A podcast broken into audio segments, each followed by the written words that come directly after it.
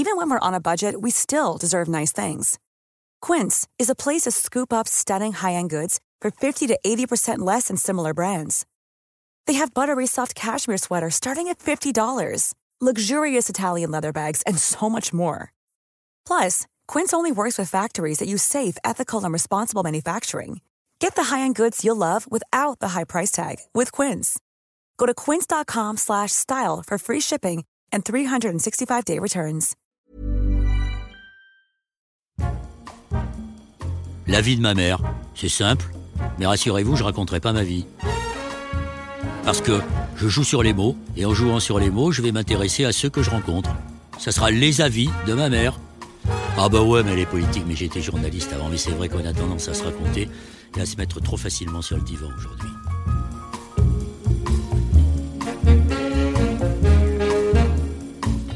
Marie Toussaint, bonjour, vous avez l'âge du Christ. Le prénom de sa mère, votre nom de famille est une fête religieuse, tout comme le prénom de Noël ici présent.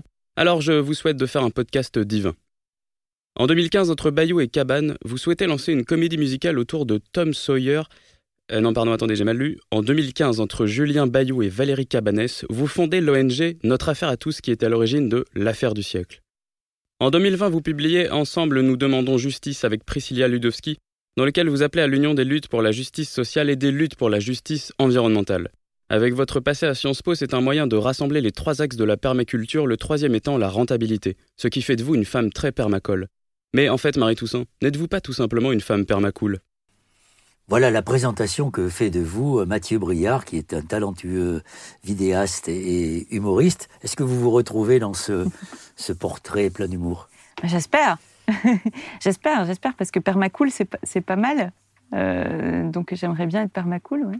Alors Marie, Toussaint, merci d'être, euh, d'avoir accepté de venir euh, pour cette conversation. Vous êtes aujourd'hui la responsable d'une association qui a fait beaucoup parler d'elle, qui s'appelle Notre Affaire à tous, qui est parmi d'autres à l'initiative de ce fameux procès de l'affaire du siècle. Nous reviendrons dessus. Vous êtes militante, militante dans un parti politique élevé.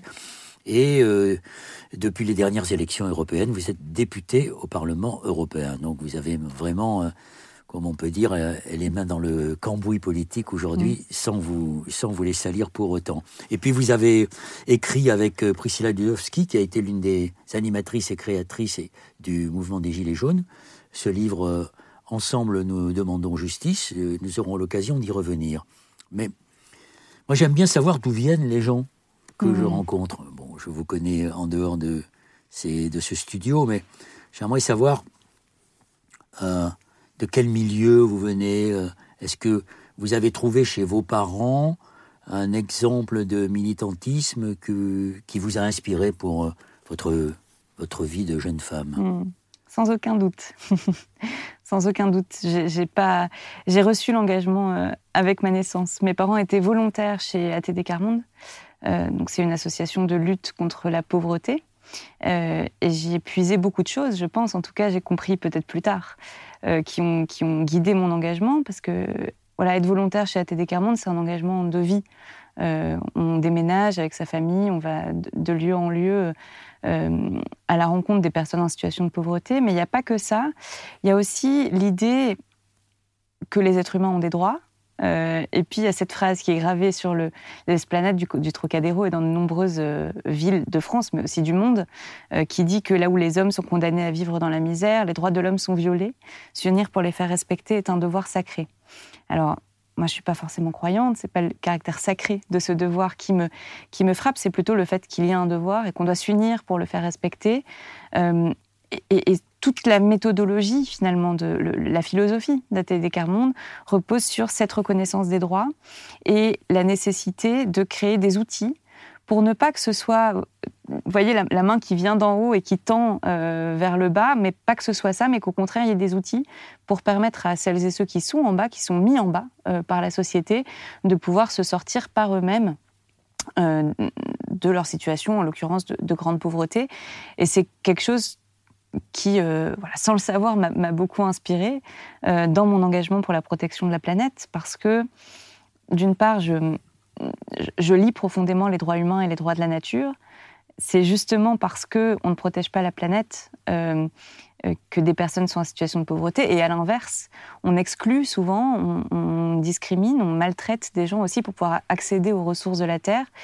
Donc ça, c'est la première chose. Et puis l'autre élément, c'est que ces droits, ils existent, ils sont là, et que c'est à nous, êtres humains, de nous organiser euh, pour faire respecter, pour faire valider euh, ces droits-là. Voilà, donc tout ça, ça a été un peu la, philosophie dans laquelle j'ai grandi, donc un engagement euh, à plein temps, et puis à la fois de, de solides principes, de solides valeurs, notamment cette idée qu'il faut agir ensemble plus que donner ou faire à la place d'eux. Alors quand vous étiez enfant, est-ce que vous aviez conscience que vos parents exerçaient une fonction un petit peu à part dans la société? C'était pas quand vous étiez à l'école, on demandait souvent le métier des parents. Ah ce que vous disiez? Non, ça c'était impossible. je savais pas bien. Donc je pense que j'écrivais volontaire permanent d'ATD Carmonde et puis que ça rentrait pas, oui, parce qu'il y a un nombre de caractères des fois ou des lignes relativement courtes. Bon, donc je sais que ça a été un calvaire. Je crois que j'ai répondu des choses différentes pendant toute mon enfance. Euh, mais, mais oui, c'était particulier. Et je, voyais bien aussi qu'ils ne faisaient pas le même travail que les parents de mes, de mes camarades de classe ou de mes copines et de mes copains. Euh, je sentais aussi quelque chose, c'est qu'on habitait beaucoup, euh, voilà, on habitait dans des quartiers, dans, voilà, je, on allait beaucoup rendre visite à des familles aussi. Euh, et je, voyais bien que s'il y avait eu un choix quand même de pauvreté volontaire, c'était volontaire. Donc on pouvait s'en sortir, s'en tirer. Et qu'il y avait un espèce de filet de sécurité incroyable euh, que les gens avec lesquels on, vivait euh, n'avaient pas. Euh, et il y avait plein de situations comme ça où. moi, je suis, d'une famille pas très riche. Hein. Je, suis suis issue du monde ouvrier. voilà. Mes parents sont devenus volontaires, mais mes grands-parents étaient tous ouvriers. Et quand euh, on avait envie d'aller en vacances, il y avait toujours un ami d'ATD Carmonde ou une amie d'ATD Carmonde qui prêtait une maison, qui voilà. Et, comme c'est une association mondiale, on pouvait, dans l'idée, en, théorie en tout cas, aller un peu partout autour de la planète, avoir des gens qui nous accueillent. Voilà, ça c'était très différent.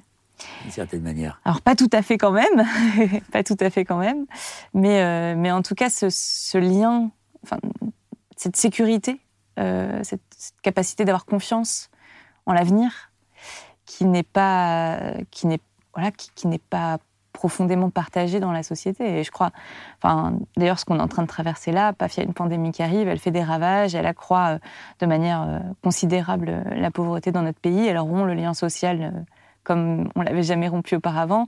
Je crois que ça montre bien que cette question-là de la solidité des liens qu'on noue avec les autres, de cette sécurité, de cette confiance en l'avenir, c'est une richesse inouïe. Voilà, donc ça, j'en ai conscience aussi. Est-ce que lorsque vous étiez enfant et, adolescente, vous euh, ressentiez comme une différence le statut de vos parents? Est-ce que vous en avez souffert par rapport à ces enfants que vous côtoyez, qui, dont les parents avaient des, un statut social qui était beaucoup plus identifié? Je crois pas. Euh, je crois pas. Je crois que j'évoluais dans la vie avec les camarades de mon âge, euh, voilà, tranquillement, normalement. Et est-ce que c'est avec vos parents que vous avez appris euh, la solidarité? Je crois. Euh, je crois. J'ai été. En fait, du coup, j'ai grandi avec euh, voilà, des, liens divers, avec des milieux divers aussi. Il y a une association pour les enfants qui s'appelle Tapori, qui essaye de lier, de faire de la solidarité entre tous les enfants du monde. Donc on écrivait dans des journaux ce qu'on faisait, on s'envoyait des dessins, des jeux, voilà, que c'était traduit dans plusieurs langues. Euh, voilà, et puis c'était pareil euh, avec les enfants d'école, avec les enfants avec lesquels euh, voilà, j'allais jouer, des familles, etc. Donc je pense que j'ai eu à la fois l'esprit ouvert et, en tout cas, je ne sais pas si c'est la solidarité, mais en tout cas la conscience qu'il n'y a pas des gens qui valent plus que les autres. et que la seule raison pour laquelle on considère que des gens valent plus que les autres, c'est parce qu'on l'a choisi. Voilà. Et, et, donc je me bats aussi contre ça, beaucoup. Alors vous étiez dans une famille de parents militants, euh, très militants. Mm. Bien souvent, il arrive que quand on est dans un milieu comme celui-là, on se lasse du militantisme et on n'a pas envie du tout de reproduire ce que font euh, ses parents. et ce n'est pas votre cas. Pas tout à fait. Ouais. Non, non. Je... Alors, je voulais faire autre chose que mes parents, quand même. D'ailleurs, c'est la raison pour laquelle j'ai adhéré à un parti politique, euh, donc Europe Écologie Les Verts, assez jeune. J'ai adhéré dès que j'ai eu 18 ans. J'attendais d'avoir 18 ans pour être sûre de faire le bon choix c'est une idée qu'on a en tête comme ça, mais euh, voilà, déjà plus jeune, j'avais commencé à regarder dans des associations autres qu'ATD Carmonde. Je voulais faire autre chose. Mais en tout cas, ce qui est certain, c'est que j'ai jamais réussi à trop m'éloigner de cette question de l'engagement et du militantisme. Je suis pas sûre que je saurais faire autrement euh, que d'être engagée. Alors, ça peut revêtir beaucoup de formes différentes. Euh, mais, je pense que ça, voilà, ça, guide beaucoup ma, vie et mes actions. Et dès vos années lycéennes, à la faculté, vous étiez déjà très engagée Vous étiez euh, parmi les, les femmes leaders de, mouvements qui n'étaient pas forcément écolos d'ailleurs Alors je suis un peu timide quand même, ça se voit moins maintenant, mais je l'étais, euh, je l'étais pas mal. J'étais dans un lycée dans lequel il n'y avait pas beaucoup d'activités militantes. Donc on a participé à des grèves, etc. Mais j'ai pas souvenir de leader particulier, d'organisateur particulier. Je crois que c'était assez spontané. Euh, par contre, j'ai voilà, j'ai toujours été engagée dans, des assos, dans des, dans des structures, essayer de porter des choses, peut-être plus au départ derrière. Euh, mais j'étais très, très intéressée par tous les sujets euh, liés à l'Europe ou à l'international, à l'égalité euh, au niveau international au moment aussi où la justice climatique commençait à émerger, mais dans son sens premier. Des fois, on l'oublie. Mais le sens premier, c'est quand même la revendication des mouvements sociaux des pays des Suds de dire c'est pas normal, il y a un réchauffement climatique qui a été causé par les pays les plus riches. La justice climatique, c'est aussi de répondre à cette dette climatique. Voilà. Donc ça, j'ai été, euh, été très interpellée par ça. J'ai participé à voilà, différentes activités de, organisées par les altermondialistes, les forums sociaux, le, le contre-sommet de Copenhague, euh, où j'étais encore assez jeune, en 2009. Euh, voilà, porter un petit peu l'initiative Yasuni TT, qui était euh, une des bonnes initiatives de Raphaël Correa. On, mm. peut, on peut, en reparler dans le sens inverse aussi. Pour, pour, ceux qui nous écoutent et ceux et celles qui nous écoutent, mm. Yasuni, c'est un, projet de protection de toute une zone sur laquelle vivent les, peuples premiers d'Équateur, qui est regorgée de pétrole. Et l'engagement de la communauté internationale, c'était de dire euh, avec le, président coréen à l'époque, on, protège cette zone, c'est-à-dire qu'on n'exploite pas le pétrole, et en revanche, la communauté, internationale va euh, contribuer à nous aider. Puis tout ça, en fait, a échoué. Hmm. Il n'y a, pas eu d'argent euh, qui a été vraiment mobilisé. Ouais, on, on, on avait essayé de mobiliser à l'époque les, collectivités, avec Corinne Morel d'Arleux, qui est élue en Rhône-Alpes. Euh, voilà, on avait réussi à, obtenir quelques dizaines de milliers d'euros par-ci par-là, mais en tout cas en France, l'engagement n'avait pas été présent, et d'ailleurs dans le monde non plus. Euh, mais, c'était une vraie belle initiative qui disait on est l'Équateur, c'est un pays qui est coincé, euh, coincé par les accords commerciaux, maintenant de libre échange, coincé par le prix de la banane, coincé par le prix du riz, et c'est les grands centres de revenus. L'autre, c'était le pétrole. Donc effectivement, si on voulait laisser le pétrole sous le sol, ce qu'il faut absolument faire, il fallait compenser euh, ce, fait-là. Bon, et ça n'a effectivement pas, pas marché. Alors vous êtes né la même année que la création du GIEC Oui, quelques mois avant. Mm. Est-ce pour cette raison que votre engagement est devenu très vite un engagement écologique ou comment c'est venu cet engagement-là? Comment on passe d'un engagement social par héritage euh, familial, j'allais dire par euh, par destination en quelque sorte. Et comment, c'est pas une bifurcation, mais, mais comment on y ajoute, comment on découvre l'importance du combat écologique à côté du, du combat pour la justice sociale? Mais je, crois que c'est effectivement lié au, fait que je sois née à un moment où la question écolo commençait à vraiment être euh, grand public, euh, à un moment où on, était aussi certain que la destruction de la planète, elle venait de l'action humaine. Et c'est vrai que j'ai pas vraiment de souvenir de, de déclic euh, écologique que j'aurais eu. J'ai l'impression que ça a été toujours là. Et je me souviens. Alors là, mais je, me souviens que déjà en 2002, euh, j'étais encore, encore quelques années trop jeune pour voter, euh, mais que j'avais envie de voter pour un certain Noël ma mère. et, et, que juste après, j'avais vu des, des, documentaires où. Alors, je ne sais plus exactement à quel moment c'était, mais à un moment où on parlait des Verts et alors il y avait vous et, Dominique Voinet qui, qui expliquait que voilà, on vivait sur une même planète. Alors je sais plus quelle était la phrase après, parce que je suis pas sûre que c'est la phrase qui m'avait marqué, mais cette image de cette planète et de me dire mais ça c'est vrai. Si on veut vivre en solidarité, si on veut mettre fin à la misère, faut qu'on tienne compte du fait qu'on n'a qu'une seule planète. Et si on n'en tient pas compte, slogan c'était nous n'avons qu'un seul monde. Ah bon bah voilà, hein, je m'en souvenais plus. Mais je me souviens en tout cas de cette image-là et de, voilà, de la pensée qui m'a traversée à ce moment-là. C'est en fait, c'est pas possible de faire sans ce fait-là. Et donc, je viens pas du tout comme certains euh, aujourd'hui, euh, quand on arrive à l'écologie, souvent c'est parce que vraiment le, réchauffement climatique est partout et qu'on a peur. Euh, il y a eu un moment aussi, et il y a encore beaucoup de gens, je pense, qui viennent à l'écologie parce que ils sont amoureux des arbres, amoureux des oiseaux, de la nature, et que c'est ça qui les emmène vers l'engagement écolo. Pour d'autres, et je crois pour vous, on vient aussi d'une critique de la société voilà, de la technique euh, dans laquelle on est. Moi, c'était vraiment par la question sociale. Quoi. C'était vraiment cet enjeu de se dire, on partage tous cette planète. Si on veut être égaux dessus, il faut qu'on sache comment on, agit avec euh, voilà, cette chose qu'on a et on n'en aura pas d'autre. Et à partir de ce moment-là, vous êtes tout de suite engagé dans un parti politique ou est-ce qu'au contraire, euh, notre affaire à tous a, précédé votre engagement partidaire ou pas? Non, ça a été bien après. J'ai d'abord, donc je faisais quelques activités de sensibilisation au commerce équitable, des enjeux comme ça, à la citoyenneté, au handicap aussi. Euh, et puis j'ai pris ma carte chez les Verts. c'est vrai qu'il y avait un groupe euh, de jeunes écolos à Sciences Po. Je suis rentrée à Sciences Po par les conventions d'éducation prioritaire. Euh, et il y avait un groupe de jeunes écolos assez dynamique.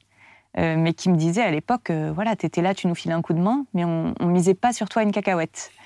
Euh, parce que j'étais cette, voilà, cette jeune fille timide qui suivait, qui filait des coups de main, mais qui prenait pas forcément euh, le lead euh, tout de suite. puis voilà, donc je me suis intéressée à ces sujets européens, mondiaux. J'ai continué à travailler pas tellement dans pas tellement dans de la solidarité internationale telle qu'on l'entend quand on dit récolter des fonds pour aller construire des écoles, tout ça. J'étais beaucoup plus sur une idée de, de solidarité politique, de, dire, comme on habite sur cette planète, eux, ils font de la politique, il y a plein de gens qui font de la politique chez eux, il faut qu'on qu soutienne, il faut qu'on se serre les coudes. Voilà, et, politique au sens large, avec un grand P, et aussi de mobilisation sociale, etc. Euh, et puis, il y a eu un moment où euh, il y a eu une super campagne des européennes. Euh, donc voilà, j'ai commencé à m'impliquer un peu plus là-dedans. Et puis je suis, un peu montée, j'ai commencé à, m'intéresser au projet d'Europe Écologie Les Verts. Voilà, et j'ai fait mon bonhomme de chemin un peu en s'occupant des questions programmatiques, de fond et des questions d'Europe et d'international. Je portais déjà les combats que j'avais un peu à l'extérieur, comme Yasuni Tété, euh, à l'intérieur du parti politique. Et puis, je ne sais pas bien comment ça s'est fait. Euh, au début des années 2000, après Copenhague, je me dis, bon, il y a un sujet quand même, c'est cette affaire du droit et des droits. Et ça, je ne l'ai pas encore creusé en ce qui concerne l'environnement. Et donc, euh, je réalise qu'il y a cette bataille qui est là, la reconnaissance de l'écocide, dont très peu de monde parle. Mais il y avait déjà Laurent Néret, déjà Valérie Cabanès, je ne les connaissais pas encore. Puis je me dis, reprends tes études. Et donc, je refais un master en droit international de l'environnement. Je me forme sur l'écocide. Je rejoins Valérie Cabanès dans son combat à l'époque avec End on Earth. Euh, ils étaient en train de finir euh, de porter une initiative citoyenne européenne qui n'a malheureusement pas réuni les signatures nécessaires à l'époque. Et on passe deux ou trois ans à se battre pour la reconnaissance de l'écocide. Il y avait un plaidoyer mondial. À un moment, on a cru que le Burkina Faso allait se saisir de la proposition. Euh, on a cru que la France, de l'avant, l'avant COP, l'avant signature de Paris, allait s'en saisir aussi. Voilà, ça bougeait. Et puis, coup d'arrêt. On sait plus enfin, ça avait bougé, mais d'un coup, ça ne bougeait plus. Et il y a eu la victoire de Urgenda aux Pays-Bas. Alors, il faut que vous expliquiez, pour que ceux qui nous écoutent euh, comprennent bien, un, ce qu'est l'écocide, ce que ça veut dire, parce que mm. c'est un terme qui est assez barbare pour un certain nombre de gens, alors que c'est très important. On y reviendra. Et puis, euh, nous expliquer que ce qu'est cette association Urgenda aux mm. Pays-Bas qui a remporté une très belle victoire. Tout à fait. Alors commençons par l'écocide. Commençons Et puis après, comme ça, je rebouclerai la boucle. Euh, l'écocide, c'est du grec oikos, la maison, du latin oxydere, tuer. Donc c'est tuer sa maison. Euh, c'est les graves crimes contre la planète, les plus graves crimes contre la planète. Quand on parle d'écocide, on est dans les catégories de ce qu'on appelle les crimes contre les valeurs universelles. C'est les crimes notamment qui sont condamnés par la Cour pénale internationale, qu'on a mis en place après les énormes euh, crimes de guerre, massacres qui ont eu lieu au XXe siècle. Crimes de génocide. Et, qui, dit on arrête tout ce qui est de l'ordre des crimes contre la paix. Euh, à l'époque, on parlait déjà du crime d'écocide, dès 1970. D'ailleurs, c'est avec ce terme-là qu'Olof Palme, le Premier ministre de Suède, ouvre la première grande conférence internationale sur l'environnement à Stockholm, en Suède, en 72, en dénonçant l'écocide qui était en train d'être commis au Vietnam. Au Vietnam, il y avait une guerre, que les Américains menaient contre le, peuple vietnamien, avec évidemment des alliés et des, et des, combattants de, la libération. Euh, et le Vietnam, il y, a des forêts, il y a des mangroves. Pour mieux pouvoir tuer les forêts et les mangroves, euh, les Américains ont décidé de répandre un, herbicide hautement toxique, l'agent orange, qui a décimé les forêts. Et il y a des dommages écologiques qui sont encore vifs euh, vivaces aujourd'hui, mais qui ont évidemment aussi tué les peuples qui vivaient en dessous. Et donc on a encore aujourd'hui des centaines de milliers d'enfants vietnamiens qui naissent malades, malformés, etc. Ça, c'était un écocide. Euh, et, ça a été dans le débat de la communauté internationale. Finalement, au sein de la Cour pénale internationale, on a retenu les crimes contre l'environnement lorsqu'ils étaient commis en temps de guerre, mais il n'y avait rien en temps de paix. Et pourtant, on sait, on y reviendra peut-être après, qu'il y a encore de nombreux crimes qui sont commis contre la nature, en premier lieu desquels peut-être le réchauffement climatique, euh, qui met en danger la sûreté de la planète, l'habitabilité de la planète pour l'humanité. Voilà. Euh, et donc, on se battait pour cette reconnaissance de l'écocide, euh, et, la France, à plusieurs reprises, déjà dans le cadre des discussions sur le statut de Rome, mais ensuite aussi en 2015, avant l'accord de Paris, s'y intéresse un petit peu et puis le rejette parce qu'on a une industrie nucléaire et que l'écocide, ça peut concerner le nucléaire. D'ailleurs, quand on parle d'écocide, on parle de Tchernobyl, on parle de Fukushima. Ça fait partie des exemples d'écocides qui ont été commis à travers le monde. Et donc là, il y a cette victoire de Urgenda aux Pays-Bas. Urgenda, c'est une association euh, qui œuvre euh, pour accélérer l'agenda climatique. Urgenda, c'est l'urgence euh, de l'agenda pour le climat. Et ils décident, eux, de porter plainte contre les Pays-Bas parce que les objectifs climatiques du pays n'étaient pas assez élevés pour faire face à la responsabilité historique des Pays-Bas dans le réchauffement climatique dans le monde. Il faut savoir que les Pays-Bas ont une des empreintes carbone par habitant qui est les plus élevées au monde. Euh, les Pays-Bas, c'est notamment le pays d'où Shell, euh, cette grande multinationale très pollueuse, est originaire. Et en 2015, en mai 2015, euh, la justice leur donne une première fois raison ils auront raison successivement, parce qu'il y a eu des appels, ça s'est terminé en décembre 2019, et le tribunal condamne les Pays-Bas à rehausser ses objectifs de lutte contre le dérèglement climatique à au moins 25% à horizon 2020. Ça, c'était une première grande victoire. Et du coup, quand il y a eu cette victoire-là, je me suis dit, ah mais tiens, c'est dommage, parce que le réchauffement climatique est un écocide, on se bat pour la reconnaissance de l'écocide, là il y a quelque chose qui se passe, et nous on ne peut pas le faire parce qu'on n'a pas d'association. Et c'est à ce moment-là où Julien Bayou me dit, mais T'as qu'à le faire, lance-la. Et donc j'ai parlé avec euh, Valérie Cabanès, avec euh, Samantha Novella qui travaille aussi pour les droits de la nature, avec quelques militants d'Alternativa qui se battaient déjà pour, euh, contre le dérèglement climatique. Et puis on a lancé cette association, Notre Affaire à tous, Agir ensemble pour la justice climatique, qui prenait l'angle du climat et avait vocation à lancer cette affaire du siècle. Euh, on a lancé aussi un cas contre, contre Total, sur le devoir de vigilance climatique de Total, qui est la première pollueuse de France, euh, mais aussi derrière de se battre pour la reconnaissance des droits de la nature et pour se, de se battre pour la reconnaissance de l'écocide. Euh, voilà, et puis, du coup, pour en revenir à votre question, en parallèle, je continuais mon activité chez Europe Écologie Les Verts, mais c'est vrai que j'ai beaucoup passer de temps à ramener mes combats extérieurs au sein du mouvement.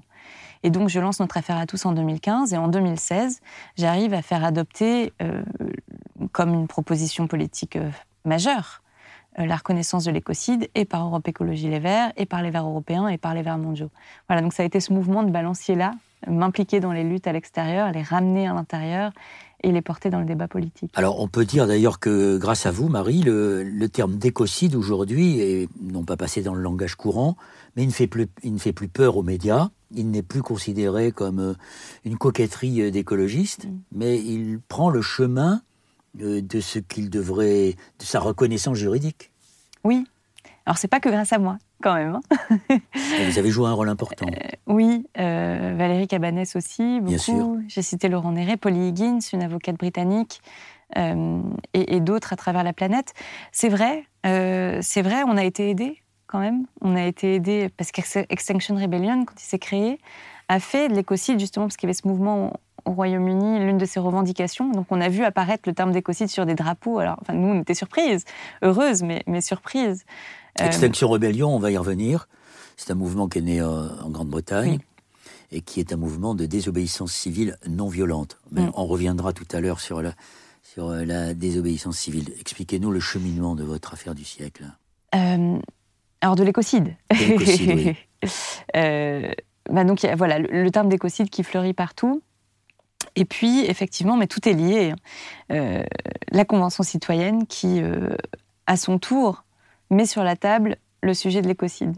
Quand je dis tout est lié, et c'est là où ça a effectivement un lien avec l'affaire du siècle, c'est que la Convention citoyenne est née euh, d'une double mobilisation qui était la mobilisation de l'affaire du siècle d'une part, et puis celui des Gilets jaunes d'autre part. Et si on rembobine en arrière, en décembre 2018, quand on lance l'affaire du siècle, François de Rugy, qui était alors ministre de l'écologie, euh, nous répond oui, non, mais c'est vrai que l'État est en retard, euh, mais alors le climat, ça se règle pas dans les tribunaux, et puis de toute façon, c'est pas de notre faute, c'est de la faute des entreprises et surtout des citoyens. Regardez ces gilets jaunes, ils ne veulent pas de taxe carbone, ils ne veulent pas agir pour le climat. Bon, donc nous, on savait que beaucoup de Gilets jaunes avaient signé et soutenu euh, l'affaire du siècle, on commençait à les rencontrer, comme Priscilla Ludowski, euh, dans nos réunions de mobilisation, de préparation de manifestations, etc. Et, l'enjeu qui est né euh, à ce moment-là, voilà, dans la tête de Cyril Dion et d'autres, mais c'était de dire, ben, en fait, on n'a qu'à leur répondre ça. Faites le pari de la démocratie, tirons 150 personnes au sort et vérifions s'ils sont bien en capacité de formuler des mesures pour faire face à l'urgence climatique, mais dans la justice sociale. Je crois que les 150 ont réalisé euh, ce challenge, ce, défi, euh, l'ont mené à bien. Et l'une des propositions phares, les plus soutenues à plus de 90%, ça a été cette reconnaissance de l'écocide. Tout simplement parce que euh, aujourd'hui, que ce soit le réchauffement climatique, la perte de la biodiversité, les méfaits incroyables des pesticides partout à travers le monde, il y a une impunité de fait des grands pollueurs, des multinationales, mais aussi d'un Donald Trump, d'un Jair Bolsonaro, euh, pourquoi pas d'un Narendra Modi ou d'autres dirigeants, comme le dirigeant australien. Euh, et, on, ne sait pas comment les arrêter, euh, simplement parce qu'il n'y a pas de peine, de condamnation dissuasive qui existe et qui puisse leur dire vraiment ne mettez pas les pieds dans, cet endroit-là parce que vous allez être condamné. Pour l'instant, ça n'existe pas. Et donc les grands pollueurs peuvent euh, polluer sans avoir trop de problèmes, en réalité. Et donc, il fallait mettre un terme à ça. Voilà. Et ça a été la proposition de la Convention citoyenne. Et c'est vrai que, aussi, à cause de, ce que faisait euh, Jair Bolsonaro au Brésil, cette déforestation euh, intensive, le terme d'écocide est voilà, d'un coup explosé. et il, commence à, à essaimer un peu partout, parce qu'on a lancé j'ai été chercher d'autres parlementaires à travers le monde et on a lancé en octobre dernier une alliance internationale des parlementaires euh, pour la reconnaissance de l'écocide. Et on est aujourd'hui euh, une petite vingtaine euh, d'un peu partout dans le monde et on essaye de, travailler à faire naître des législations sur l'écocide dans les pays où on, est, où on est engagé et puis en coordination pour essayer d'avoir une définition qui, qui colle à peu près euh, parce qu'évidemment, ce sont des crimes contre la planète. Donc l'enjeu, c'est vraiment qu'ils puissent être condamnés partout, puisque partout où on va commettre un écocide, on va porter atteinte à l'ensemble de l'humanité et des écosystèmes. Alors autrement dit, à travers l'écocide et l'affaire du siècle, vous êtes une, écologiste très attachée à la question du droit. Et vous mm. pensez que le droit peut être un élément, non pas régulateur, mais, mais qui permette de, non seulement de, de, pénaliser à la hauteur de, euh, de leurs crimes, ceux qui portent atteinte à la planète et, à, ceux qui, à ceux qui y vivent, mais aussi comme un instrument de, de régulation et d'équilibre. Sans le droit, s'il n'y a pas de régulation par le droit, il n'y aura pas de possibilité de gouvernement mondial, en tout cas. C'est vrai, on a besoin du droit. Euh, c'est aussi pour ça qu'on a besoin d'une société D'ailleurs, il y a des appels en ce moment à démocratiser l'ONU, les Nations Unies. Et je crois que c'est important qu'on ait le projet de ce Parlement du monde euh, dans lequel on puisse aller parler, d'ailleurs les êtres humains, mais aussi les écosystèmes, euh, parce que sont en train d'émerger sur le territoire des parlements des écosystèmes euh, et qu'on a besoin de faire entendre la voix de la nature dans le débat démocratique. Mais je dirais qu'aujourd'hui, la situation est plus complexe que ça. C'est-à-dire qu'il y a bel et bien un droit qui se construit et qui s'impose, mais qui se construit et qui s'impose en dehors de toutes sortes sources démocratiques. ce droit-là, c'est le droit qui émerge des contrats, du commerce, des tribunaux d'arbitrage, public, mais trop souvent privé aussi, euh, un peu des pratiques de responsabilité sociale des entreprises. Mais ce droit-là, il se fait un peu comme ça autour du monde, euh, et c'est le droit des contrats qui d'un coup prévaut sur le droit, qui est le droit adopté par les parlements, euh, adopté par les citoyennes et les citoyens sur le territoire. Donc, dans le milieu euh, académique, on parle d'un droit global. Voilà. Et je crois qu'on a un enjeu euh, de faire, et je, me bats pour faire émerger un droit que j'appelle un droit planétaire, qui puisse contrer ce droit global, qui puisse être un droit démocratique, c'est-à-dire une réappropriation de cet outil majeur qu'est le droit par les citoyennes et les citoyens, mais aussi un droit du respect de la planète et de, ses ressources, et de respect à la fois des droits humains, sociaux, sociétaux euh, de la population. Alors, ce sont des questions de droit qui sont évidemment contraignantes, et on peut prendre comme exemple de ce que vous dites pour une, une société basée, une société mondiale basée sur des règles de droit. On peut prendre comme exemple que l'on aurait dû suivre, euh, par exemple pour la conférence de Paris, de la Convention internationale qui a permis de résoudre la question de la couche d'ozone, mmh. ou la Convention internationale qui a fait de l'Antarctique un continent euh, qui est euh, sanctuarisé. Mmh. C'est important de parler de la couche d'ozone parce que ça a été un défi majeur à un moment. moi, j'étais trop jeune, même pour m'en souvenir, ou presque. et on, on, a réussi à changer nos pratiques, à changer nos comportements et à réparer la couche d'ozone. Donc, c'est aussi la preuve qu'on peut le faire et que quand nous, êtres humains, nous, humanité, euh, on prend nos responsabilités, qu'on change nos pratiques, qu'on change nos modes de production, de consommation, euh, on peut faire revenir la nature, laisser la nature reprendre sa place, reprendre ses droits et se réparer. Et ça, il faut vraiment qu'on le comprenne parce qu'aujourd'hui, euh, on, fait comme si, quand je dis on, les, élites politiques et économiques du monde font comme si on pouvait agir, mais c'était périphérique, et puis il fallait pas trop bousculer les choses. Euh, et puis peut-être, certains euh, soulignent d'ailleurs que peut-être qu'on aurait un progrès technique comme ça, euh, impromptu, qui sortirait un peu de nulle part, comme un cadeau, qui viendrait pouvoir nous sauver, parce que l'humanité a toujours réussi à se, sauver des, des, fossés dans lesquels elle était tombée. Bon, moi je crois pas, je crois vraiment qu'on peut prendre nos responsabilités pour en sortir. Sur le rôle du droit, moi je crois que le droit, c'est vraiment un outil dans la bataille pour la protection du climat, pour la solidarité et l'égale dignité. Mais c'est plus que ça, le droit. Euh, des fois, on nous dit, mais c'est symbolique, euh, comme si ça n'avait aucune autre sorte de valeur. Et, c'est symbolique, c'est vrai, mais avec la plus haute valeur euh, qu'on puisse, qu'on puisse donner à, une chose, si, tant est que le droit est une chose. Pourquoi je dis que ça a une, très forte valeur? Parce que le droit, c'est les règles sur lesquelles nous nous mettons d'accord pour vivre ensemble.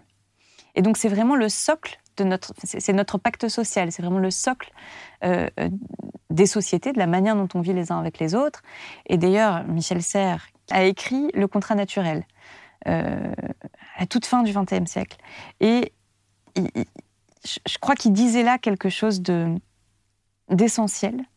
il disait, voilà, depuis la Révolution française ou un peu avant, on a grandi sur l'idée d'un contrat social qui unirait les êtres humains entre eux, et, dans la philosophie des Lumières, qui se détacherait de la nature, dont la condition de la liberté, ce serait de se détacher de la nature. Or, on voit bien que la nature nous ramène euh, sur Terre, que à force d'avoir usé la Terre, euh, celle-ci se rappelle à nous et vient rétrécir notre espace de liberté et vient même mettre en danger notre capacité de vivre. et donc, il faut passer à un contrat naturel.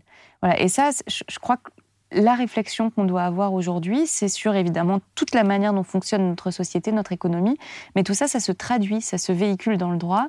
Et c'est pour ça que je suis une grande militante aussi d'un nouveau traité pour l'Europe, d'un traité environnemental européen, d'un traité écologique européen et d'une nouvelle constitution pour la France qui soit la constitution d'une véritable république écologique.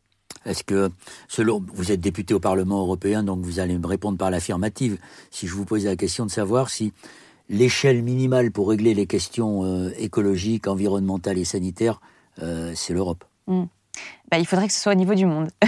voilà. Et la première échelle, la première étape, Et eh ben, la, première, la première échelle qui existe, c'est effectivement l'Union européenne, qui est une démocratie perfectible, mais une démocratie quand même euh, de plus haut niveau.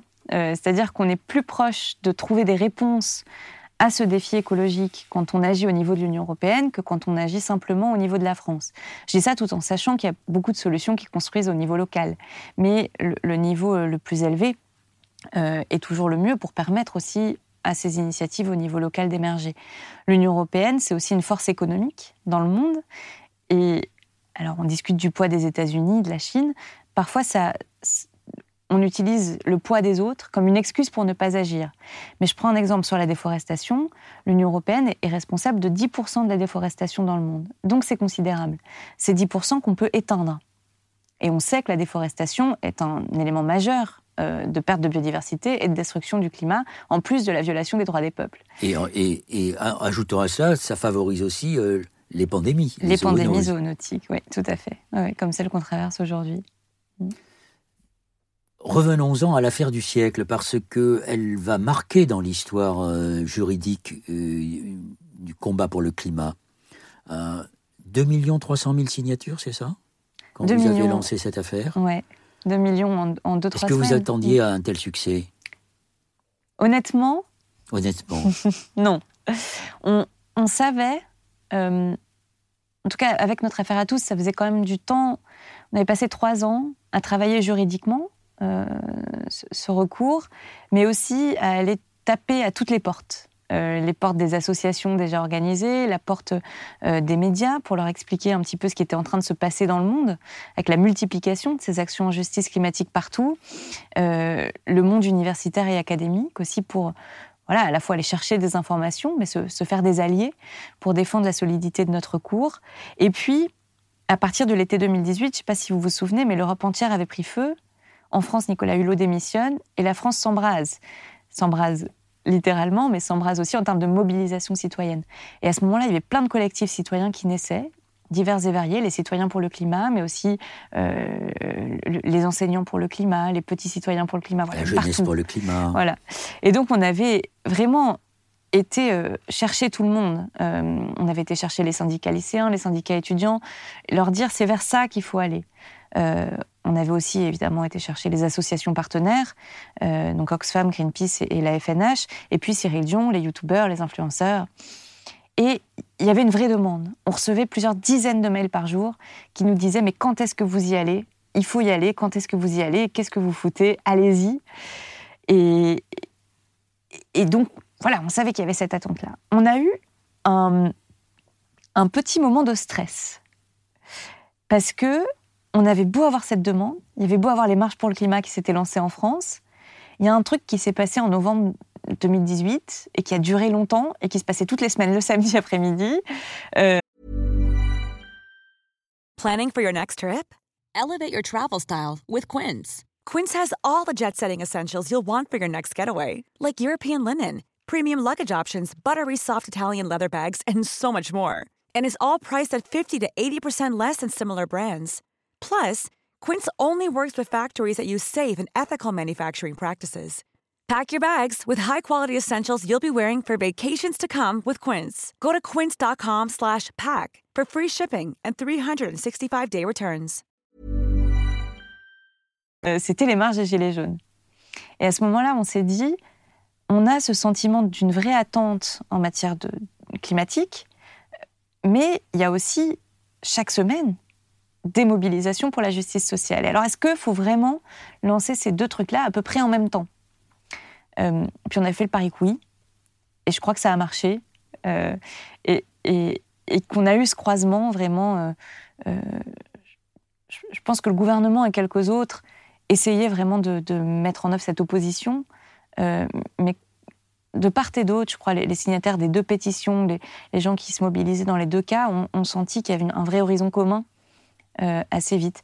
Et donc ça, voilà, ça a dépassé nos attentes. Je crois que c'était dans un contexte dans lequel euh, c'est aussi le moment où Greta Thunberg lance ses grèves pour le climat, lance le premier grand mouvement social mondial de la jeunesse. On était dans un moment de véritable attente euh, climatique, d'attente pour la justice sociale et de colère contre un gouvernement et un État qui n'en faisait clairement pas assez. Alors, à la suite de, cette, de ces manifestations euh, des Gilets jaunes qui se passaient en parallèle avec le climat, et vous faites partie de ces écologistes qui ont essayé de, de créer le lien, comme l'a fait euh, Cyril Dion avec les, avec les Gilets jaunes, et vous avez donc avec l'une des animatrices euh, des, des, Gilets jaunes, que nous recevrons dans ces conversations, Priscilla Ludowski, vous avez écrit ensemble, Ensemble nous demandons justice. En fait, dans ce livre, c'est deux femmes, donc vous allez nous parler du, féminisme mhm. et de l'écoféminisme, mais sont aussi euh, deux femmes qui viennent de deux, horizons différents, mhm. l'horizon écolo et l'horizon social. Est-ce que vous pensez que vous avez contribué, toutes les deux, figure un peu emblématique de ces mouvements, à la jonction entre le, la justice pour le climat et la, justice sociale pour aboutir à ce que nous attendons tous, la justice pour tous On a essayé. La justice pour toutes et tous. oui, pardon. Non, non, mais c'est. En tout cas, on a essayé. Euh, et je pense on s'est rencontrés à la base, qui est un lieu de, euh, qui a été créé, je crois, en février 2019, lancé en février-mars 2019, qui est un lieu à Paris qui réunit des petites associations qui agissent contre, contre l'urgence climatique.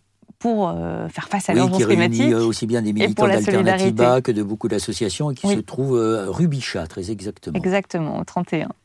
et donc on s'est rencontrés lors d'une soirée, peut-être même la première soirée à la base. et c'est vrai qu'on s'est tout de suite dit, bon, on pourrait faire des choses ensemble. Parce que c'est vrai qu'on avait lancé les deux pétitions qui avaient fait le plus de signatures. Et, et, et voilà, c'était un moment où, de toute façon, euh, Priscilla et pas mal de Gilets jaunes commençaient à travailler avec Alternativa, avec d'autres. Euh, ATD Carmonde, dont on a parlé plus tôt, euh, commençait aussi à s'intéresser à la question du climat et à la manière dont on peut allier l'urgence climatique et euh, le temps nécessaire de construire avec toutes et tous, sans exclure personne. Voilà, donc c'était un, moment de diffusion, de, de, de grande ébullition euh, et puis on a eu envie de porter ce message ensemble pour répondre justement au gouvernement euh, et, de leur dire, mais regardez, on est capable d'agir ensemble, on se soutient mutuellement dans nos combats, et même plus que ça, parce que ce qu'on a essayé de faire avec ce livre, euh, on demande justice, mais alors le sous-titre, c'est pour en finir avec les violences environnementales. Et, et violences environnementales, c'est un terme qui commence à émerger, euh, pas mal aussi dans les mouvements féministes des populations autochtones. Euh, voilà, donc je, le vois apparaître de, plus en plus. Ça. Expliquez-nous ça, parce qu'on on va venir après ça aux, violences sociales et hmm. aux violences euh, faites aux femmes. Ben c'est de dire, ce qu'on entend dans le discours aujourd'hui, c'est on peut pas faire la transition écologique si on fait pas la justice sociale, parce que ça va changer des choses dans la fiscalité, tout ça, il y aura pas d'acceptabilité. Mais c'est pas seulement ça c'est que de manière beaucoup plus profonde, quand on a des processus d'exclusion euh, à des fins économiques, toujours à des fins prédatrices, euh, on a aussi une exclusion qui est une exclusion environnementale. Et je peux prendre plusieurs cas, alors certains tirés du livre et d'autres non, euh, mais on voit bien la mobilisation du peuple Wet'suwet'en au Canada. il se mobilise contre un gazoduc. On exploite les sables bitumineux, très sales, du pétrole, en Alberta, au nord du Canada. Puis évidemment, il faut, mettre en place des gazoducs euh, pour faire passer euh, ces matières euh, polluantes. Mais on ne va pas faire passer ça chez les populations les plus riches, dans des belles villes. On va évidemment faire passer ça sur les territoires des peuples autochtones, dont on n'a bien pas grand-chose à faire. et donc, c'est plus pratique. Et donc, on a des peuples qui se battent pour leurs droits, pour leurs terres, pour leur dignité, et aussi pour la planète, parce que du coup, ils refusent qu'on exploite comme ça euh, des ressources euh, euh, très polluantes. Très polluantes voilà. C'est l'exemple aussi des Sioux du Dakota. Exactement, face au Dakota Pipeline. Absolument. Voilà, et qui sont en train de gagner, donc ça c'est bien. mais en sortant de cette question des, des populations autochtones, c'est l'histoire des gens du voyage en France les gens du voyage, alors soit dans le pays de Gex, qui sont installés sur une carrière extrêmement polluée. Alors on se préoccupe de savoir si l'eau de tout le monde est bien potable, mais alors eux surtout pas. C'est pas grave, on ferme les yeux. Ou le cas des gens du voyage installés juste à côté de Lubrizol, euh, dont on parle dans le livre, et qui, comme dans une majorité d'aires de, voyage euh, en France installés sur le territoire, est situé soit en zone polluée, soit juste à côté d'installations et d'usines très dangereuses. Donc souvent, quand on le, dicton chez les gens du voyage, qui est souligné notamment par William Hacker, c'est euh, si vous cherchez l'art du voyage, cherchez d'abord la déchetterie. Euh, voilà, et ça, c'est une pratique. On veut exclure les populations, donc on les met loin, là où on peut pas les voir. Et puis, du coup, là où on peut pas les voir, c'est aussi là où on met les industries euh, les moins bonnes. Alors, tout à l'heure, je, vous interromps une seconde, parce que tout à l'heure, vous avez dit j'étais trop jeune pour voter euh, pour, moi en 2002 pour les Verts. Mais il se trouve que nous avons commencé la campagne des présidentielles à Toulouse, à côté de l'usine AZF. Ah, voilà, où il y avait aussi des gens du voyage. Pour montrer que c'était pas, non, il n'y avait pas que des gens du voyage, il y avait des, logements sociaux qui avaient été construits à côté de cette usine. Mm. Donc c'est, vous, poursuivez ce combat euh, qui dénonce le, cumul des injustices sociales et des injustices environnementales d'une certaine mm. manière. Mm. Tout à fait, oui, oui. Puis c'est vrai aussi, une chercheuse qui a été beaucoup reprise par Éloi Laurent, qui, montre que euh, quand on a 1% euh, de population d'origine immigrée dans une ville, on a 30% de chances de plus, ou de risque, euh, de voir s'installer dans cette ville un incinérateur. Et donc, voilà, on voit bien toutes, ces, toutes ces, ces intrications.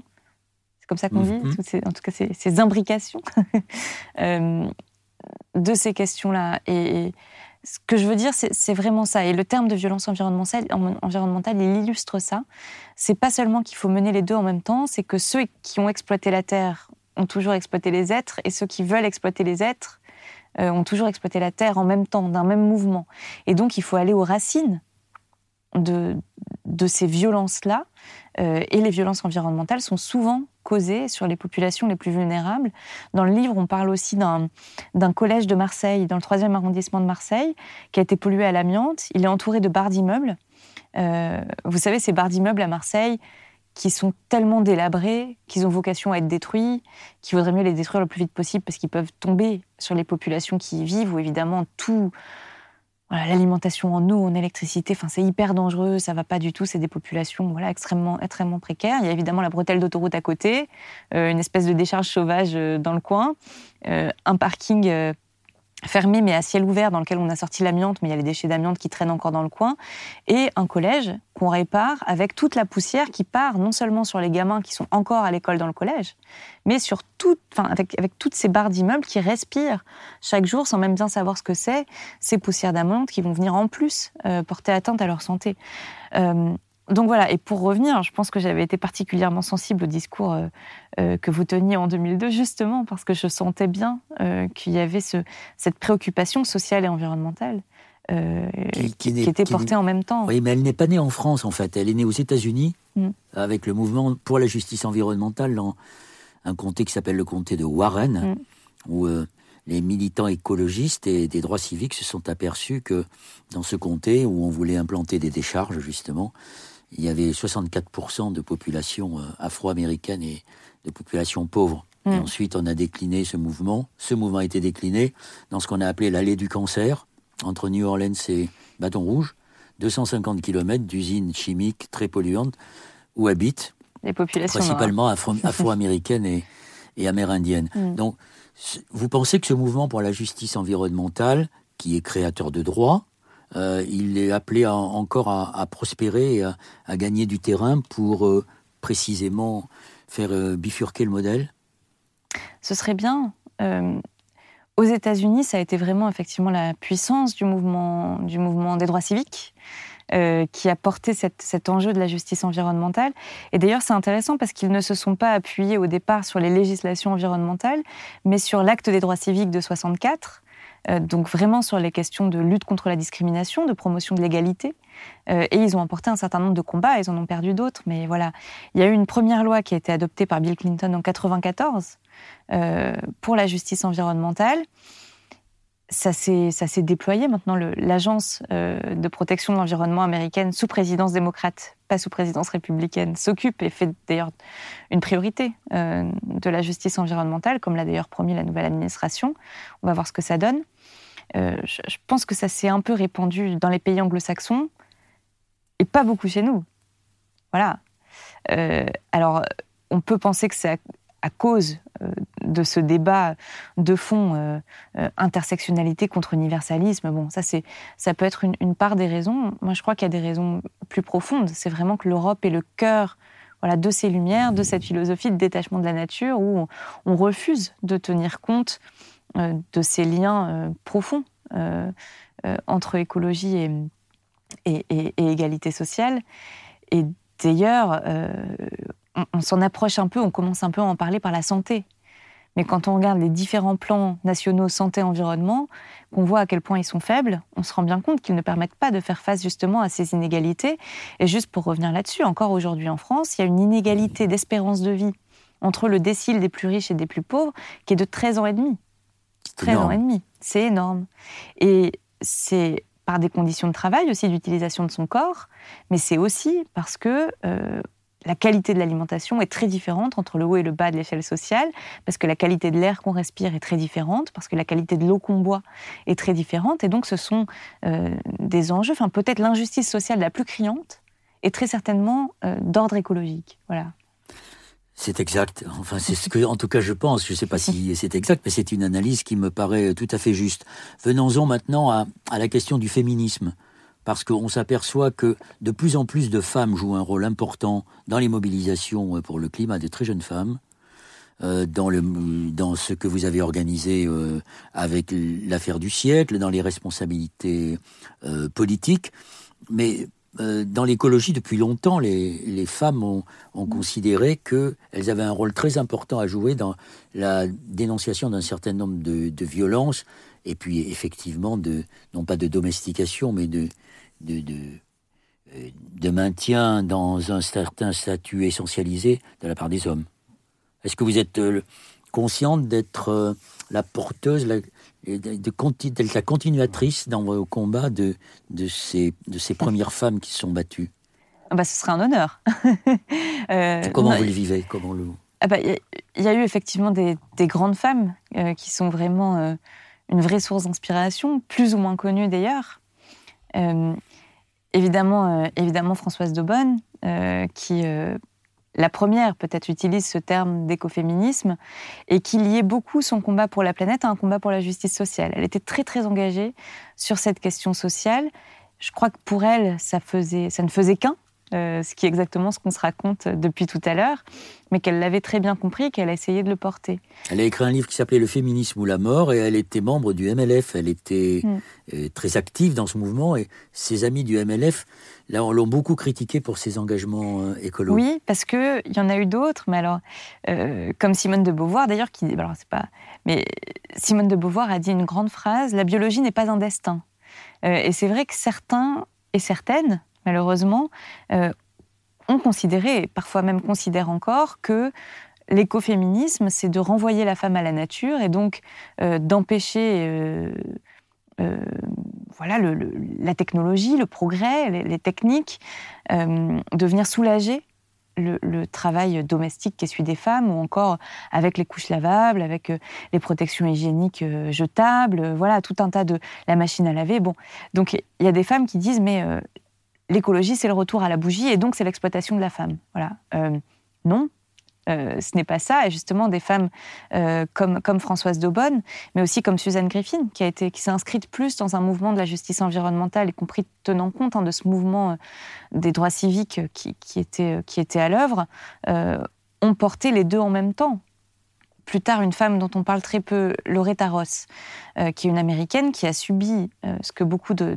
femmes, y compris dans les anciennes colonies françaises, et Françoise Vergès l'a dénoncé au niveau de, en ce qui concerne les réunionnaises, mais qui a subi la, des stérilisations forcées. Euh, donc une afro-américaine.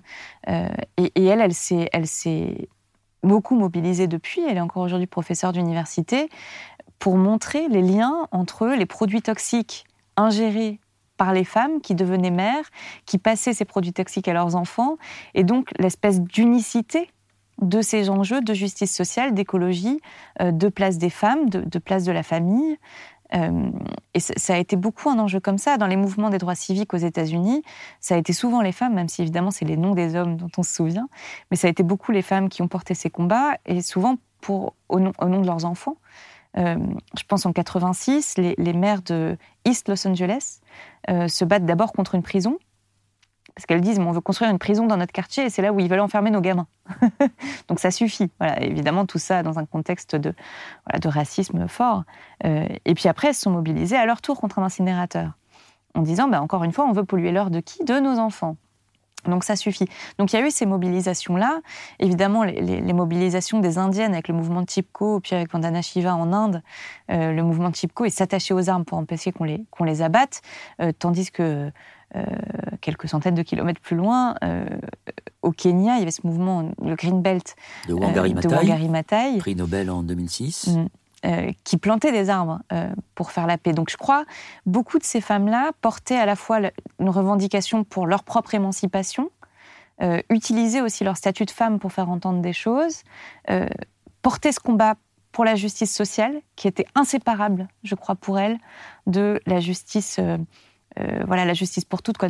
justice sociale, justice pour les femmes, justice, quelle que soit sa couleur de peau, sa confession, son origine, euh, et, justice environnementale, tout ça, ça allait vraiment ensemble, que ce soit théorisé ou non. Voilà. Et, je crois qu'aujourd'hui, dans les mouvements sociaux, il y a une, intuition euh, que ces sujets-là sont, sont les mêmes et doivent aller ensemble. Euh, c'est pas forcément encore aujourd'hui pas toujours théorisé, pas toujours euh, exprimé de manière forcément très intelligible, pas toujours pleinement compris peut-être, mais c'est une intuition très forte qui fait que, à plusieurs reprises, en tout cas pendant les deux dernières années, euh, on a réussi à organiser des mobilisations communes entre le mouvement pour le climat, euh, le mouvement féministe et le mouvement pour l'égalité contre le racisme, notamment avec Assa Traoré et son, et son mouvement. Euh, voilà, c'est quelque chose qui, qui infuse euh, véritablement. Et, moi, je suis heureuse aussi de voir que on est de plus en plus nombreuses euh, à travers le monde à à la fois se lever et se battre, mais ça c'est le cas de nombreuses femmes depuis longtemps, mais à aussi pouvoir commencer à être entendues, à être écoutées même. Euh, donc c'est évidemment Greta Thunberg. Euh, en Roumanie, en Hongrie, ce sont beaucoup des femmes aussi qui s'élèvent contre, contre le régime. En Pologne, euh, évidemment. voilà, je parlais de Vandana Shiva déjà, Léa Nabouerma en Afrique. Enfin, donc c'est beaucoup, il y a beaucoup de jeunes femmes voilà qui se lèvent. Et ça, pour moi, je le rattache à quelque chose d'assez profond, qui est la bataille pour faire entendre la voix des subalternes. Les subalternes, ça, a été un terme qui a été euh, employé à plusieurs reprises au XXe siècle pour parler notamment de la manière dont l'histoire n'avait pas rendu compte, euh, dont les historiens euh, ne rendaient pas compte de l'histoire des peuples. Parce que les peuples ne l'avaient pas forcément écrite, rédigée. Et donc on se souvenait surtout de l'histoire des puissants. Et ça a été repris par des, universitaires indiens ou d'origine indienne, dont Gayatri Spivak, qui a lancé d'ailleurs avec ses travaux les Subaltern Studies, les études euh, des subalternes, et qui explique, dans un livre, euh, Les subalternes doivent parler, euh, l'histoire d'une, qui raconte l'histoire d'une, jeune femme indienne qui s'était suicidée dans un acte très politique, en laissant d'ailleurs une note expliquant son acte, et dont tout le monde autour d'elle, y compris sa famille, avait dit qu'elle s'était euh, suicidée pour des raisons culturelles, religieuses. Voilà. Et donc sa voix à elle, qu'elle avait voulu porter, avait été complètement niée. Et donc Gayatri Spivak soulève la question de est-ce que dans une société coloniale telle que l'Inde de l'époque, euh, les femmes, euh, donc encore plus au banc de la société, sont-elles susceptibles d'être entendues? Voilà. Et je crois que ce combat de la justice environnementale, qui allie donc toutes ces justices dont on parlait tout à l'heure, c'est vraiment la volonté de faire entendre la voix de tout le monde, et donc y compris la voix des subalternes, et donc y compris la voix des gens du voyage lorsqu'ils habitent dans des zones dangereuses ou polluées, euh, la voix des Antillaises et des Antillais lorsqu'ils ont été pollués pendant des décennies avec un chlordécone qui était pourtant déclaré cancérigène par l'OMS, interdit aux États-Unis, la voix euh, des Kalinas en Guyane, qui essayent de se battre contre leur paillage illégal et contre euh, de nouvelles mines d'or légales d'ailleurs. Euh, la voix des Wet'suwet'en dont on parlait tout à l'heure, de toutes les populations amérindiennes. Voilà.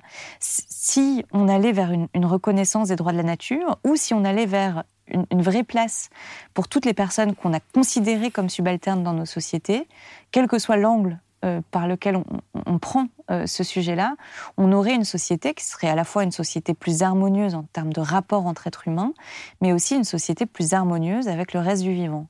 Quand vous évoquez Gayatri Spivak, c'est très intéressant parce que peu de gens savent que, en fait, euh, ces théories, sa théorie sur les, subalternes et les subaltern studies, cette théorie, elle l'a développée à l'université de Columbia aux États-Unis. Et, en fait, elle a posé les bases de ce qui est très critiqué aujourd'hui, c'est-à-dire mmh. euh, les études, euh, tout ce qui concerne l'intersectionnalité, mmh. en particulier les études postcoloniales. Mais c'est elle qui, qui l'a posé, qui a toujours été très respectée et qui n'a pas fait euh, des subaltern studies l'alpha et l'oméga hmm. de la définition euh, des inégalités. Hmm. Je crois que c'est important de, de, le signaler. Si je vous dis aujourd'hui, le 21e siècle, c'est le siècle des femmes. Est-ce que vous êtes d'accord avec moi ou est-ce que vous considérez que c'est trop tôt de le dire? En tout cas, je l'espère. Et je pense que c'est un beau souhait, en tout cas. Euh, on est en 2021, donc on a déjà bien avancé dans le 21e siècle. C'est aussi encore, malheureusement, le, siècle des hommes, en tout cas à ce stade. Euh, c'est des hommes qui sont à la tête de, la plupart des puissances du monde, sauf en Europe avec Madame von der Leyen. Donc ça, c'est intéressant. Euh, mais c'est aussi les hommes qui restent propriétaires de 70% des richesses, 80% des terres à travers la planète. 9 euh, milliardaires sur 10 sont des hommes. Donc c'est encore le siècle des hommes. C'est un siècle où beaucoup de choses sont en train de changer. On risque euh, quand même de se retrouver, si on ne se bat pas assez, dans une société euh, du backlash, dans une société du recul de tous les droits, de la destruction de l'environnement accéléré. Évidemment, dans ce cadre-là, et avec euh, la vie rendue de plus en plus difficile et les ressources euh, amoindries, des batailles sociales d'autant plus grandes. Juste, on, a vu que à Lagos, comme à Jakarta, les plus riches se sont, ont, déménagé de ces capitales, qui sont parmi les plus grandes capitales du monde, confrontées à la hausse des eaux liée au dérèglement climatique à la sécession d'une certaine manière. Exactement, c'est le séparatisme. Euh, et à Lagos, ils ont même été ponctionner les terres des paysans dans la mangrove pour pouvoir se construire une île flottante pour s'y réfugier.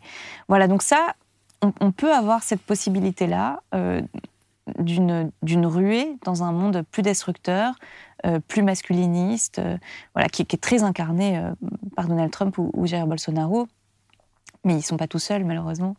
Euh, et puis il y a une autre, une, autre possibilité à laquelle euh, nous travaillons ensemble, euh, qui est la possibilité d'un monde beaucoup plus juste, beaucoup plus égal, et dans lesquels, en tout cas, les femmes auraient toute leur place, et pourquoi pas même, en tout cas pendant un temps, plus de place d'ailleurs que, que les hommes. Euh, c'est ce qu'on doit construire et je dirais que c'est une possibilité au vu des mobilisations qu'on voit aujourd'hui. Alors il y a encore beaucoup de résistance parce que revenons à, Greta Thunberg que mm. vous avez euh, cité euh, tout à l'heure. Elle a, par ses adversaires conservateurs, ceux qui veulent maintenir le statu quo, elle est qualifiée d'hystérique. c'est un mm. mot qui revient souvent chez les femmes qui prennent de l'importance et qui font peur, comme ce fut d'ailleurs les, les, mêmes les mêmes termes qui ont été employés contre une des premières écoféministes euh, de l'histoire, qui s'appelait Rachel Carson, et qui a écrit Le Printemps silencieux en 1962, euh, concernant les, dégâts du, DDT, et qui se poursuivent aujourd'hui dans la naissance de, chez certains enfants. Euh, vous, vous pensez que Greta Thunberg, elle, elle contribue à faire progresser la cause des femmes? Est-ce que vous la classez dans la catégorie des écoféministes? Oui, indéniablement. Indéniablement. D'abord, elle fait avancer la cause du climat, ça c'est sûr. et il faut rappeler quand même que 70% des pauvres sur la planète sont des femmes et que les pauvres, et donc les femmes aussi, et pas que pour cette raison-là, sont les premières victimes euh, du dérèglement climatique. Donc en se bagarrant pour le climat, on se bat pour les droits des femmes aussi. Euh, et, et, elle se bat aussi pour les droits des femmes parce que je crois qu'avoir, avant ses 20 ans, une icône mondiale euh, d'une lutte sociale quelle qu'elle soit, je crois que c'est important que beaucoup de jeunes filles encore peuvent euh, remarquer qu'elle peut faire la différence, qu'elle fait déjà chaque jour la différence. Et d'ailleurs, en ce sens, quand les détracteurs euh, la critiquent, la combattent, ils lui donnent aussi de la puissance. Donc voilà, elle, a gagné sur ce front-là. Mais en tout cas, elle montre à tout le monde, et d'ailleurs c'est ce qu'elle dit elle aussi, elle dit, personne n'est trop petit pour faire la différence.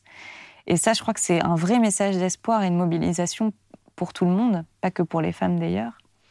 Euh, mais du coup, dans son combat tel qu'elle le porte, elle, est indéniablement écoféministe et par ailleurs, elle est vraiment sur toutes les batailles euh, euh, voilà, portées par, par cette génération d'adolescents d'aujourd'hui. Elle, elle, est aussi pour les droits voilà, de tout le monde, quelle que soit son orientation sexuelle. Euh, elle est pour les droits de tout le monde, quelle que soit son origine. Elle a pris à plusieurs reprises position en, soutien, en défense aux populations autochtones, notamment en Amazonie, mais de plein d'autres populations. Donc je crois qu'elle voilà, elle est vraiment au cœur de cette bataille de la justice. Est-ce que vous-même, euh, exposé comme vous l'êtes, vous avez été l'objet d'attaques sexistes en tant que femme politique? Oui, mais alors, ça, on est en train de peu à peu de gagner cette bataille-là, parce que, euh, bon, sur les plateaux, tout ça, ceux qui veulent faire du bruit utilisent encore ces arguments-là. Euh, mais je, dirais qu'au quotidien, les gens avec qui je travaille, euh, plus souvent, ce qui arrive le plus régulièrement, c'est qu'on soit dans une discussion à plusieurs, et puis que une femme parle, bon, qu'on l'écoute gentiment, puis qu'un homme dise la même chose deux secondes derrière, et puis que oh, c'est une super idée, ah mon gars, quelle bonne idée t'as eue. Voilà, donc je dirais que ça, c'est encore beaucoup, beaucoup ce qui arrive, ou qu'il y ait des décisions qui, de manière euh, spontanée, parce que euh, euh, on se croise dans les couloirs, parce que on s'appelle plus souvent, parce que voilà, c'est les hommes qui se retrouvent entre eux sans avoir forcément prévu et qui prennent des décisions importantes. Voilà, donc ça, je dirais, il y, a évidemment des attaques sexistes qui sont commises dans la vie publique aussi, qui font partie du jeu politique. Ça, c'est une évidence et il faut que, voilà, il faut que ça s'arrête. Mais j'en ai un peu parlé tout à l'heure. C'est les tenants de ce vieux monde, ce monde destructeur. Euh, mais il y a encore aussi beaucoup de conscience à faire évoluer. Euh, euh, voilà, je dirais parmi celles et ceux, et, notamment parmi ceux qui, promeuvent un, autre modèle. Est-ce que la non-violence fait partie des valeurs incontournables que vous prenez dans votre combat politique? Même si le combat politique et le combat de l'écologie peut être euh, violent parce qu'il a des adversaires déterminés. Hmm. Je crois que pour réfléchir à cette question-là, il faut quand même se situer dans un contexte euh, et que les réponses ne peuvent pas être les mêmes si on prend que le moment présent, en tout cas selon les endroits où, on se situe, les régimes politiques dans lesquels on vit. Euh, et, je, souligne euh, d'ailleurs le, courage des paysannes et des paysans indiens qui se soulèvent en ce moment euh, contre Narendra Modi en plantant des fleurs sur les planches clouées pour, pour arrêter les, routes. Ou les habitants ou les, ou les Birmans face à la violence. Tout à fait. c'est comme la révolution des œillets. Bon voilà, la non-violence, elle doit être placée dans son contexte quand même quasiment tout le temps. Elle est plus forte euh, que l'utilisation de la violence. Et dans des sociétés euh, euh, dans lesquelles ce à quoi on aspire, c'est de vivre ensemble, parce que c'est ça la question derrière. Pour vivre ensemble, la non-violence est la clé. parce que il ne s'agit pas de, de, s'entretuer, il s'agit de, de, chercher des moyens de faire évoluer nos sociétés euh, et de pouvoir vivre les uns avec les autres. Je prends l'exemple du féminisme. On dit beaucoup, on, est plus que 50% de la planète. Donc c'est pas normal qu'on ne représente que 1, 2, allez, 10% euh, du pouvoir économique, du pouvoir politique, culturel, etc. Mais l'enjeu, c'est de faire en sorte qu'on soit à peu près à 50-50. Pas, à 90-10 dans l'autre sens. Hein. Euh, voilà, sur, le climat, c'est pareil. La mobilisation par la non-violence, elle est essentielle pour faire comprendre que on ne peut pas continuer dans ce modèle-là, mais que c'est pas parce qu'on est en guerre les uns avec les autres, c'est parce qu'on est en guerre contre le dérèglement climatique, donc contre des manières de faire, euh, des modes de production, de consommation, là encore. Euh, et donc d'être dans la non-violence, c'est ce qui permet de dire à l'autre aussi et de tendre la main à l'autre en disant viens avec moi, euh, tu es le bienvenu. Voilà, je crois que ça, a une force puissante et, voilà, ça, marche souvent quand même, en tout cas pour faire bouger l'opinion. Et, quand on. En ce moment, il y a, les, décrocheurs de portraits d'Emmanuel Macron euh, euh, lancés par euh, Alternative ANV COP21, Alternative non violente COP21, et par Alternativa, qui décrochent simplement des portraits qui coûtent 10 euros, allez, 30 euros si on prend le cadre en plus, des mairies, du président de la République dans les mairies, pour interpeller sur l'inaction climatique du gouvernement. Bon, ils ont commencé ça avant la décision de l'affaire du siècle. Là, la justice vient de leur donner raison. Euh, parce que la justice dit effectivement il y a un retard de l'État français, l'État ne respecte pas sa propre loi. Eux ont enlevé des crochets en disant des portraits en disant on les enlève parce qu'ils ils font ils sont pas à la hauteur de leur responsabilité. On les enlève parce qu'ils n'ont rien à faire là, comme ils ne respectent pas la loi. Hein, on ne laisse pas des, des délinquants euh, accrochés au mur comme ça. Voilà, donc ça, je, crois que ça montre euh, son efficacité. La valeur de la non-violence, c'est aussi, ça montre à tout le monde que tout le monde est bienvenu. Et quand on est dans des situations de violence, ces situations de violence créent de manière euh, euh, constante de nouvelles inégalités. C'est pas tout le monde qui peut s'engager dans des actions violentes. Et donc la non-violence, je crois que c'est aussi beaucoup ce qui est porté par Extinction euh, Rebellion. c'est aussi la capacité d'accueillir tout le monde dans cette dynamique-là. Donc vous liez la question de la non-violence à la question de la désobéissance civile Pour vous, la désobéissance civile est un moyen moderne, alors qu'il a été euh, inventé au XIXe siècle, ou enfin fondé au XIXe siècle par euh, mm. l'Américain euh, Thoreau. Mm. C'est vous êtes prête, même élue, à faire, à mener des actes de désobéissance civile? Mm. Mais je, crois que les élus ont ce rôle de promouvoir des politiques publiques, mais aussi de savoir les critiquer lorsqu'il faut. D'ailleurs, chez les écologistes, c'est quand même une habitude assez courante, euh, parce que ça a été tellement un, défi de remettre en cause l'idéologie dominante euh, qu'il a fallu déployer de nombreux moyens. Euh, et on peut parler de, de, José Bové et du McDonald's, on peut parler de, José Bové et Noël Mamère avec euh, euh, les plantations d'OGM. Euh, on peut encore parler de Noël Mamère et du mariage gay organisé à Bègle. voilà, bon, là, je cite que des hommes, mais heureusement, on a parlé des femmes avant, donc on voit bien qu'il n'y a pas que des hommes qui, qui se sont battus. non, non, mais il n'y avait pas que vous, mais c'est. Voilà, c'est un mode d'action qui, qui, avait de la valeur, toujours, qui en a encore aujourd'hui. Moi, il y a une histoire, je ne sais pas si j'aurais été d'accord avec elle à l'époque, mais c'est les chatouilleuses, les chatouilleuses de Mayotte euh, qui me fait beaucoup rire. C'est ces femmes qui voulaient que euh, Mayotte reste rattachée à la France et qui allaient chatouiller leur mari lors de leurs grandes discussions politiques pour qu'ils choisissent le rattachement de Mayotte à la France. Bon, à la fin, elles ont gagné. Voilà. Euh, ce sera à leurs descendants de juger si elles avaient raison ou tort, mais ça, montre quelle puissance ça peut avoir, ces actions. Euh, et ce qu'on a obtenu sur les OGM depuis euh, que vous avez été euh, fauché les champs d'OGM, le fait qu'on ait obtenu le mariage pour toutes et tous il, y a quelques années, ça montre que ça peut vraiment faire changer les choses. Et je crois que les actions de désobéissance civile qui sont menées en ce moment sur le climat contribuent de manière très importante aux deux points que j'ai soulignés tout à l'heure, c'est-à-dire à faire changer les choses, en tout cas euh, dans l'opinion, euh, à mobiliser, et aussi à lancer un message de dire tout le monde est bienvenu pour porter ses actions avec nous. Voilà, et je crois que les deux en même temps, c'est important. Ma dernière question, est-ce que vous êtes, est-ce que vous, vous êtes là pour changer le monde ou de manière plus modeste pour le réparer? Ah, il faut le changer. Il faut le changer. Non, non, il faut le changer parce que le réparer, ça voudrait dire qu'on reviendrait à un état initial euh, qui était supposément le bon. D'ailleurs, c'est un peu comme ça que ceux qui critiquent les écologistes euh, nous critiquent, euh, en disant mais vous voulez revenir au passé. Non, c'est pas ça. On veut un monde qui soit un monde de l'harmonie, un monde de la solidarité, euh, un monde qui, voilà, qui, change ses règles de droit, le, pacte social, pour passer au fameux contrat naturel. un monde où les femmes et les hommes soient vraiment traités à égalité, un monde où il n'y ait plus de subalternes, finalement. Euh, donc ce monde-là, il n'a jamais existé, c'est à nous de le construire. Donc je, dirais plutôt changer. Est-ce que vous avez conscience que votre euh, génération porte une responsabilité importante pour assumer et faire euh, que ce changement s'opère? Oui, je crois d'ailleurs qu'on est la dernière génération, même plutôt la nôtre que, celle des, adolescents avec Greta Thunberg.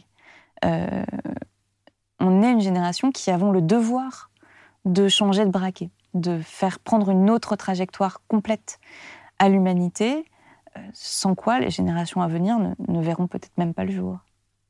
Vous avez plus de raisons d'espérer que de désespérer là où vous êtes, aussi bien dans le pied dans la politique que dans la société civile? Ouais. Si j'avais euh, peut-être un mot pour, pour qualifier le moment dans lequel on vit, euh, je dirais qu'on vit une forme de, printemps de la justice climatique ces grands mouvements de réveil euh, des peuples, avec évidemment euh, euh, ma génération qui, mène la bataille sur, tous les terrains, sur tous les fronts, notamment avec, avec des femmes qui, sont, qui sont là, qui sont motrices. Et, et donc ça, ça donne, ça donne beaucoup d'espoir. Et derrière, une opinion qui soutient de plus en plus ces révolutions qui se passent euh, dans la rue, qui se passent dans les engagements personnels aussi. Je pense à ces dizaines de milliers de jeunes issus des grandes écoles en France qui ont signé un engagement de ne pas aller travailler chez les grands pollueurs, là où pourtant ils sont destinés aux plus belles carrières. Euh, ben, ils refusent ça aujourd'hui, ils disent on veut faire autre chose. Euh, et, ce qui se vit aussi dans les tribunaux, avec un nombre croissant de décisions. Il n'y a pas qu'Urgenda, il n'y a pas que l'affaire du siècle. Euh, on a gagné aussi au, Pakistan, en Colombie, en Irlande, et on va avoir de plus en plus de victoires. Donc voilà, on est dans ce moment-là où il y a encore des, gens et des forces qui vont à l'encontre de, de, ce qu'on porte. Il y aura encore des tensions. je l'ai dit tout à l'heure, il y a un risque que ce soit nos contradicteurs qui l'emportent. Mais je crois que le rouleau compresseur est en marche. Et, et, que si c'est pas tout de suite, ce sera dans 10, dans 15 ans. Que de toute façon, on a ce devoir d'y arriver, cette obligation quelque part. Et, et que, voilà, on ne va pas se laisser faire. et je crois que ça, c'est ouais, c'est vraiment signe d'espoir. Merci beaucoup, Marie. Merci à vous.